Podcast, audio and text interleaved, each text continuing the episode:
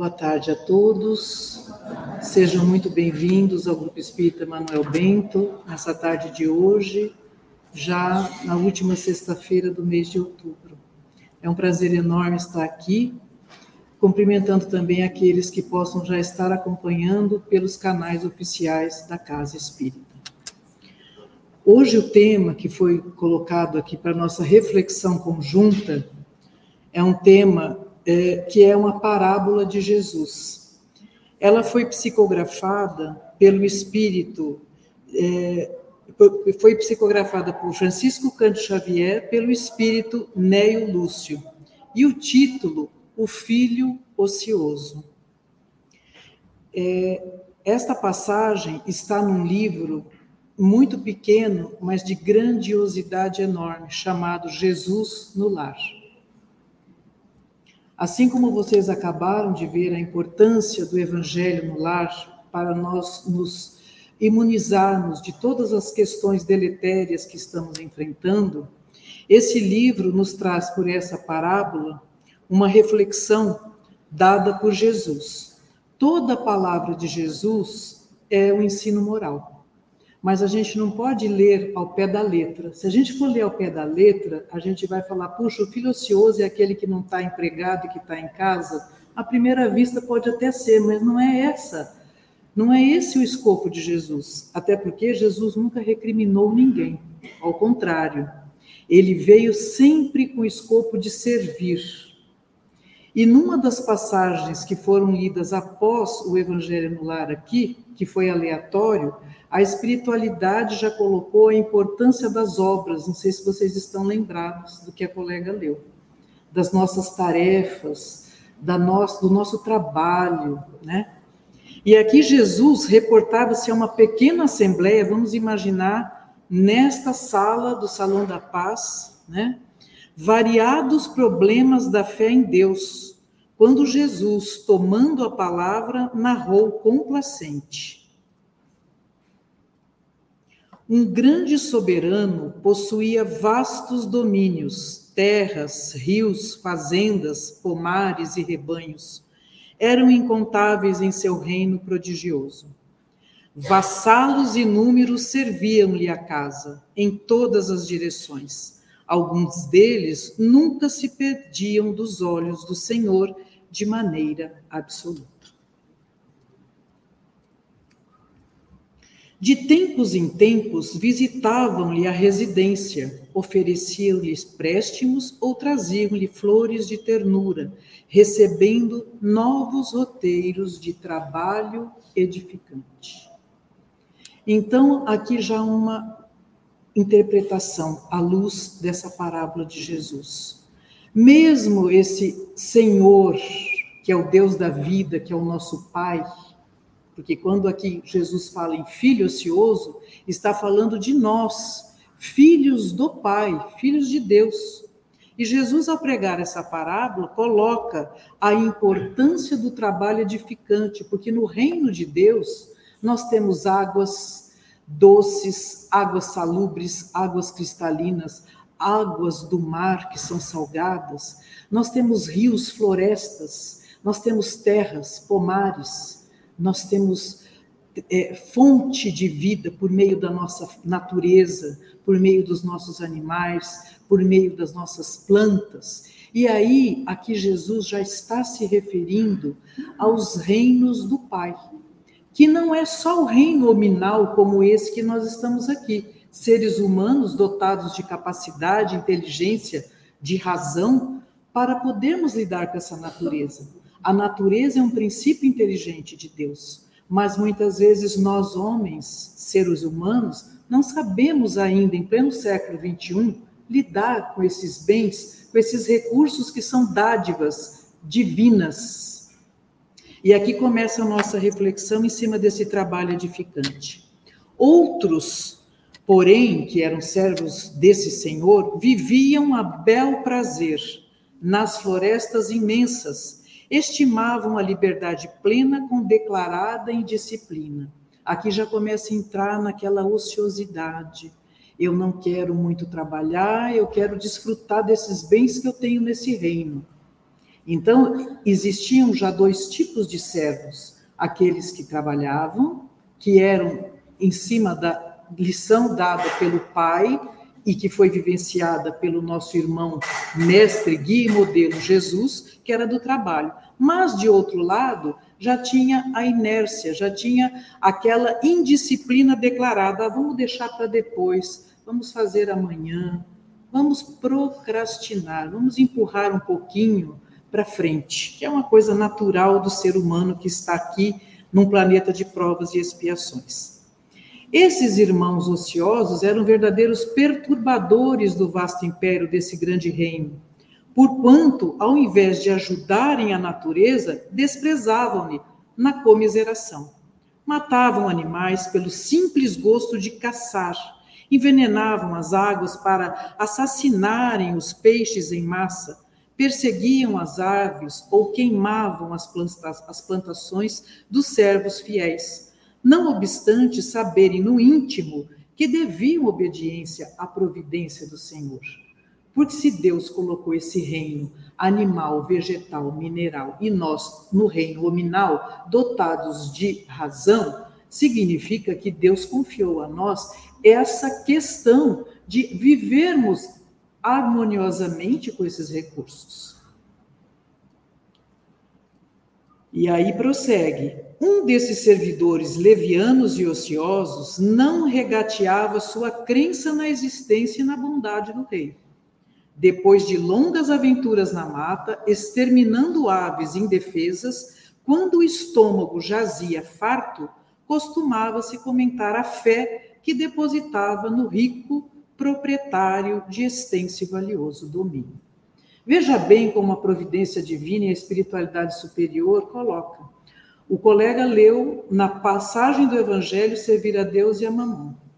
Na palestra, na parábola de Jesus, é, existe aquele servo que cumpre, que edifica, que trabalha, e o servo ocioso, indisciplinado, que mata animais pelo simples prazer de caçar, não para sua subsistência ou para servir-se dele para ficar é, é, alimentado, que conspurca, que polui, que suja as águas, que de, não defende a natureza e que ainda extermina aves indefesas.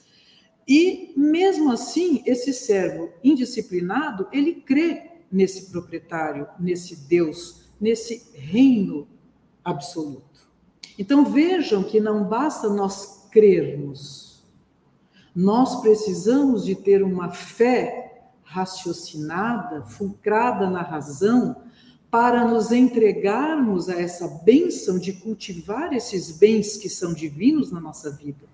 Mas, muitas vezes, como somos seres ainda em evolução, espíritos é, eternos, imperfeitos, espíritos imortais, porque eterno é Deus, no sentido de nos aperfeiçoarmos, mas ainda assim acreditarmos nesse proprietário divino. Então, quando a gente coloca aqui essa mensagem já de Jesus, a profundidade dela é mais do que eu acredito em Deus.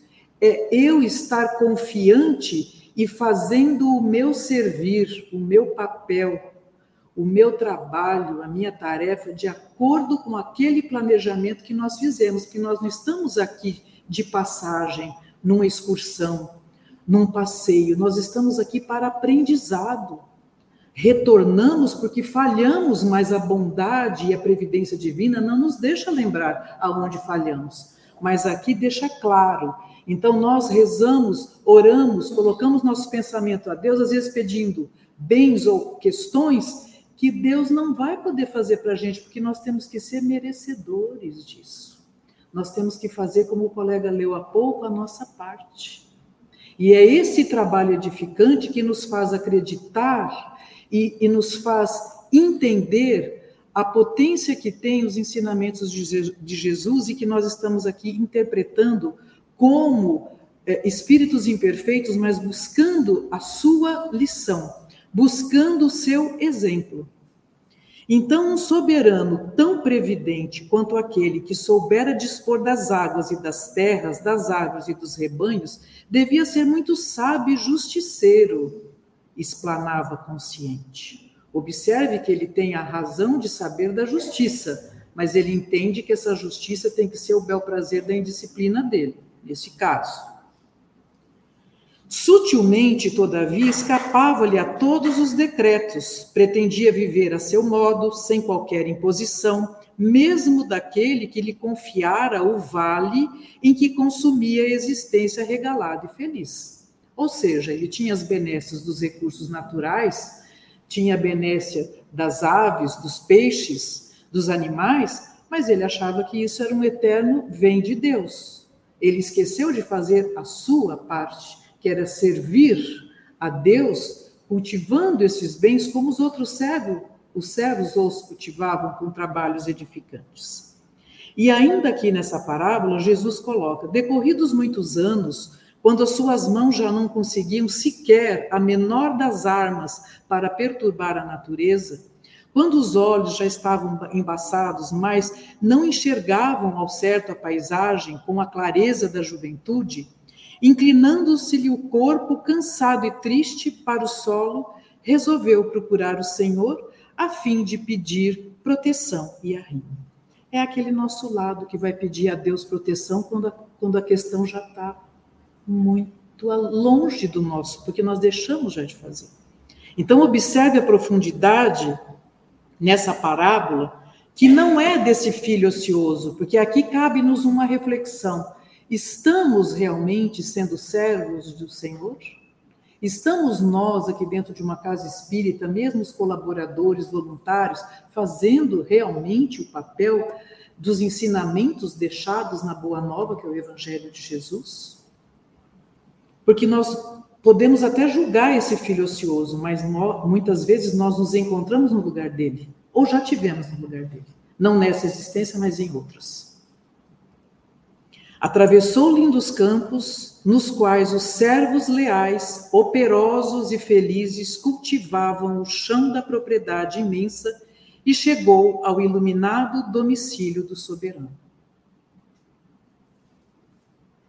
Experimentando aflitivo assombro, reparou que os guardas do limiar não lhe permitiam o suspirado ingresso, porque seu nome não constava no livro de servidores ativos. Imagine nós que achamos que fazemos o bem, que não fazemos o mal, porque não fazer o mal não significa que nós somos bons. Nossa, Eliane, o que, que você está dizendo com isso? Não fazer o mal é não fazer o mal propriamente dito. E nós estamos vivendo neste momento planetário porque precisamos viver neste momento planetário. Não para julgar, mas para aprendermos o que não fazer. Mas veja bem a importância da gente fazer o bem, porque imagine vocês, ao chegar no plano espiritual, não tendo cumprido com o planejamento que vieram aqui fazer, não ter essa porta aberta, porque esse livro aqui é um livro que é uma, uma é um, um, um linguajar rebuscado, porque não é um livrinho que vai estar lá para você entrar no evento ou no local que você, do ingresso do teatro que você comprou. Não, esse livro é o livro da tua vida, da tua existência nesse plano de provas e expiações, que nós construímos o que diariamente. Nós é que temos o livre-arbítrio de construir a nossa história, a nossa vida. Por isso que voltamos e chega lá, reprova. Nossa, mas eu trabalhei na casa de Manuel Bento, eu ouvia as palestras, eu tomava os passes, eu vinha segunda, terça, quarta, quinta, sexta, até no domingo eu vinha. E aos sábados eu ainda frequentava na parte que é de auxílio ao próximo mais carente. Por que meu nome não está nesse livro? Por que será? Será que realmente eu fui uma serva que serviu dentro daquelas questões de somente servir sem querer nada em troca, de usar os dons que Deus nos deu, porque todos nós temos os dons divinos, cada um de nós tem a sua prerrogativa de auxiliar o próximo. E muitas vezes fala, eu não posso, eu não tenho tempo, foi colocado aqui no Evangelho. Então, que Deus que eu quero servir? Nós estamos realmente num plano material, mas é só o lado material que nos, que nos faz bem? Então vamos pensar nesses servidores ativos nessa parábola e vamos pensar se realmente nós estamos sendo ativos neste plano, nesta encarnação.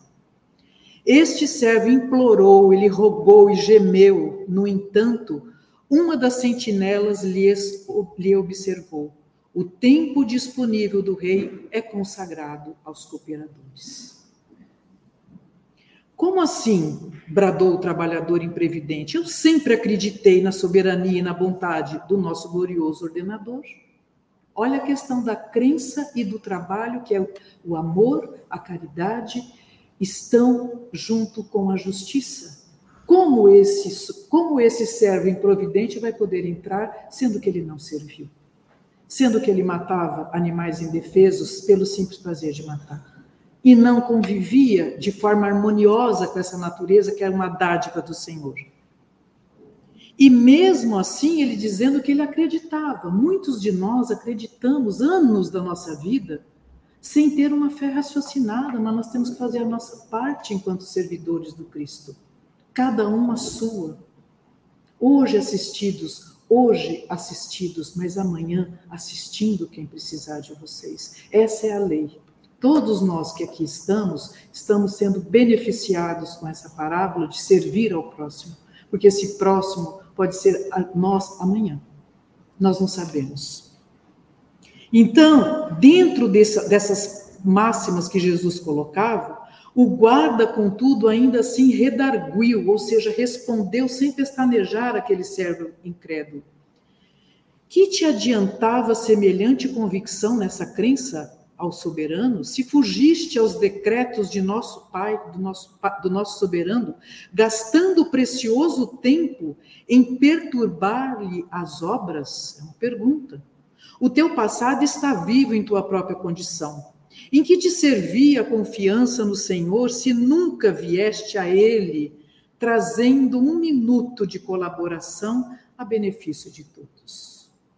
E aqui mais uma reflexão que nós estamos buscando aqui na casa. Estamos realmente otimizando esse nosso tempo no planeta Terra para servirmos e para nos melhorarmos enquanto pessoas, não no lado material do trabalho, do estudo, do intelecto, isso foi colocado bem aqui no Evangelho, mas do lado moral, do lado espiritual. Que bagagem nós estamos querendo levar a nossa verdadeira morada, que nós somos espíritos imorais numa trajetória terrena. Nós não somos terráqueos, eternos terráqueos que vamos visitar o planeta, a casa do meu pai. Nós viemos da casa do pai para nos aprimorarmos. Dar a importância na encarnação e na reencarnação como processos de, é, de bênçãos divinas, de aprender e reaprender aquilo que não foi aprendido. E detalhe, depois que aprender, ajudar aqueles que ainda não entenderam, porque cada um tem um nível de entendimento. Eu não posso colocar o meu entendimento para um filho, para um marido, mas a nossa verdadeira caridade começa no lar. Por isso que este livro é Jesus no lar, porque nós temos que ter ele no nosso lar, que é o nosso coração, mas dentro da nossa casa, com os nossos próximos mais próximos, e estendendo este amor fraterno aos ambientes onde frequentamos e aonde colaboramos. Então, esses benefícios de todos, nós temos que pensar na sociedade. Não só nesse lado negativo que nós estamos vivendo, mas que este lado negativo sirva para cada um de nós melhorarmos a si próprios, a si mesmos. Nos melhorando, essa, essa, esse benefício ele expande como uma luz que irradia um túnel escuro. Quando você mudar a sua postura, Aquele que está no ócio ou aquele que acredita, mas não acredita muito, ele vai mudar. Puxa, o outro está mudando, eu preciso de mudar. Então não vem uma cobrança, vem o exemplo. Nosso exemplo muda atitudes. Então aqui, já terminando a parábola, observa-se logo que a tua crença daquele servo era simples meio de acomodar a consciência com os próprios desvarios do coração o que, que é isso, gente? São as paixões, as ilusões passageiras, efêmeras, que às vezes nós colocamos em prioridade um ou até zero, vem antes de qualquer coisa. Então, repensemos isso, como o colega colocou: a riqueza não é sinal de uma fraqueza ou de uma coisa ruim, mas o que vamos fazer com ela, sim, é o seu livre-arbítrio de colocá-la para o bem ou não. Nós, dotados da capacidade, da inteligência, da razão, do raciocínio, nós temos como fazer o bem ou o mal. Nós sabemos discernir, nós não podemos voltar a instintivamente, como alguns irmãos estão literalmente fora do contexto da palavra de Deus, porque ainda não entenderam a palavra dada por este soberano. E o servo já comprometido pelos menos dignos atos de sua vida e da saúde já arruinada, foi constrangido a começar toda a sua tarefa de novo, de maneira a regenerar-se. O Pai bondoso, misericordioso, nos dá as oportunidades benditas da regeneração. Então, ele não vai ser condenado porque ele falhou, ele vai ter a oportunidade bendita de se regenerar. Daí a importância das reencarnações sucessivas para nos lapidarmos, para caminharmos ao reino de Deus. É este o propósito dessa parábola nesse sentido. E aí, já ao final, o mestre calou-se durante alguns momentos e Jesus concluiu nessa pequena assembleia essa, essa parte final. Aqui temos a imagem de todo ocioso filho de Deus, o homem válido e inteligente que admite a existência do eterno Pai, que lhe conhece o poder, a justiça e a bondade através da própria expressão física da natureza e que não o visita em simples oração. De quando em quando, nem lhe honra as leis com o mínimo gesto de amparo aos semelhantes sem o mais leve traço do interesse nos propósitos do grande soberano, poderá retirar alguma vantagem de suas convicções inúteis e mortais? Quando Jesus faz uma pergunta, nos remete a uma reflexão íntima. Aí é a nossa consciência com a nossa consciência. Não é eu falar, nossa, que coisa boa para o meu filho, para o meu marido, para o meu gerente, para o meu. Não, para você para mim que leu isso daqui, para vocês que agora estão tendo contato. É você com você mesmo. Com essa indagação que calou nos ouvidos dos presentes o culto evangélico da noite foi expressivamente encerrado. Encerramos aqui essa parábola, mas com uma reflexão profunda que eu trago do livro Vinha de Luz, que é um dos livros de harmonia no lar, de evangelho no lar, que complementa as lições de Jesus, à luz do espírito de Emmanuel, também pela psicografia de Francisco Canto Xavier. E aqui ele coloca que o pomicultor, aquele que cuida dos pomares, aquele que é um agricultor que só cultiva frutas, um pomicultor equilibrado trabalha com os títulos de sincera confiança no céu ignorando de maneira absoluta se colherá flores ou frutos de suas obras, no quadro do imediatismo humano. Ampara-se, todavia, na providência divina e trabalha sempre a benefício de todos. Cumpramos assim nossa tarefa, por mais alta ou mais humilde, operando invariavelmente em nome de Jesus. Incrivelmente, esse texto eu não ia colocar e eu resolvi colocar. E a colega abriu o livro e falou exatamente disso no Evangelho, com relação à nossa tarefa. Porque nós gostamos muito de atribuir tarefas a outrem. Isso é uma prática nossa, mas nós esquecemos do nosso trabalho, do nosso mistério, da nossa tarefa enquanto mães, enquanto educadoras, enquanto qualquer profissão que aqui tivermos, não importa qual seja. Jesus, ele deixou um trecho aqui que eu achei maravilhoso também, que caiu do livro, e eu fiquei com o papelzinho na mão, que está em Lucas, no capítulo 22, versículo 27, o grande servidor. Aqui Jesus coloca: Sim, estou entre vós como quem serve. Por que a parábola? para dizer que ele não veio para ser rei, para ficar num trono. Ele não veio para dar a lição de moral. Não. Ele veio para ouvir, para ajudar e encaminhar. Porque encaminhando aquele servo, se ele vai querer edificar ou não, vai ser livre-arbítrio dele, mas ele tem a oportunidade bendita de regenerar-se mas os tempos são bem escassos. Não tenhamos a ilusão de que nós vamos ter mais duas, três, quatro, cinco, vinte, porque também há um tempo aonde esse Senhor chega e fala: e aí? Você fez a sua parte? Você cumpriu com aquelas encarnações que lhe foram conferidas pela, pela bondade divina? Então, aquele livrinho da entrada, gente, é o livrinho da nossa vida.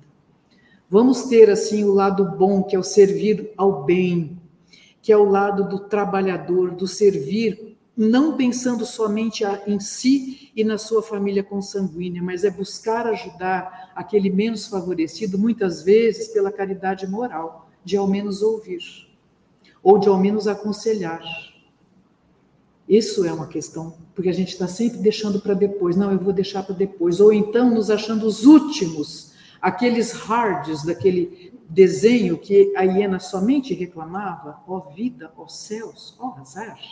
Não. Aproveitemos agora essa mudança, porque essa mudança nos faz crescer. Então, junto dele, desse Senhor, desse Pai amado, sejam para nós a glória de amar e o prazer de servir nessa grande estrada da nossa vida, dentro deste planeta de provas e expiações que é a Terra.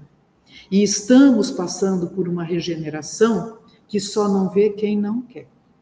A natureza que foi objeto dessa parábola nos dá mostras diárias Aonde há peixes não há água, mas os peixes não existem. Não porque o servo matou, mas porque não tem mais, porque a natureza está dando mostras ao homem ser racional, dotado do princípio inteligente, da razão, das suas responsabilidades perante as mudanças naturais da terra e perante as provocações que foram feitas também pelo homem racional deste planeta, aonde Jesus é o governador e ele não está de braços cruzados.